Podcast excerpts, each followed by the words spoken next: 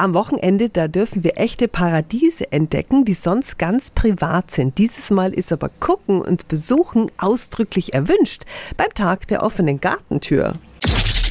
365 Dinge, die Sie in Franken erleben müssen. Lars Frenske ist im Landratsamt Fürth zuständig für den Gartenbau. Guten Morgen. Einen schönen guten Morgen. Ursprünglich stammt der Tag der offenen Gartentür aus England. Da war das anfangs eine Charity-Aktion. Was ist denn mittlerweile die Idee dahinter? Inzwischen steht natürlich eher die Idee, wirklich versteckte Gartenparadiese, die von außen nicht sichtbar sind, an diesem Tag zu zeigen.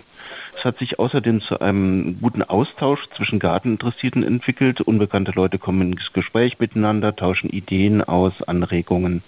Ja, dieser soziale Aspekt spielt inzwischen da auch eine ganz große Rolle dabei.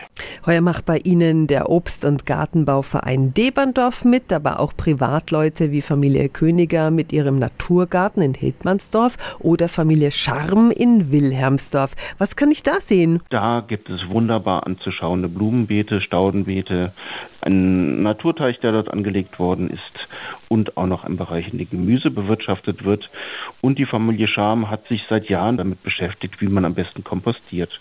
Und das kann man dann auch von den Besitzern erfahren. Und ich gehe da jetzt also am Sonntag einfach hin und gehe in den Garten rein. Genau. Die Gärten sind von 10 bis 17 Uhr geöffnet.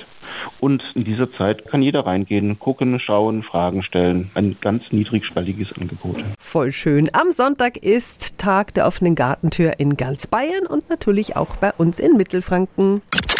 365 Dinge, die Sie in Franken erleben müssen. Täglich neu in Guten Morgen Franken um 10 nach 6 und um 10 nach 8.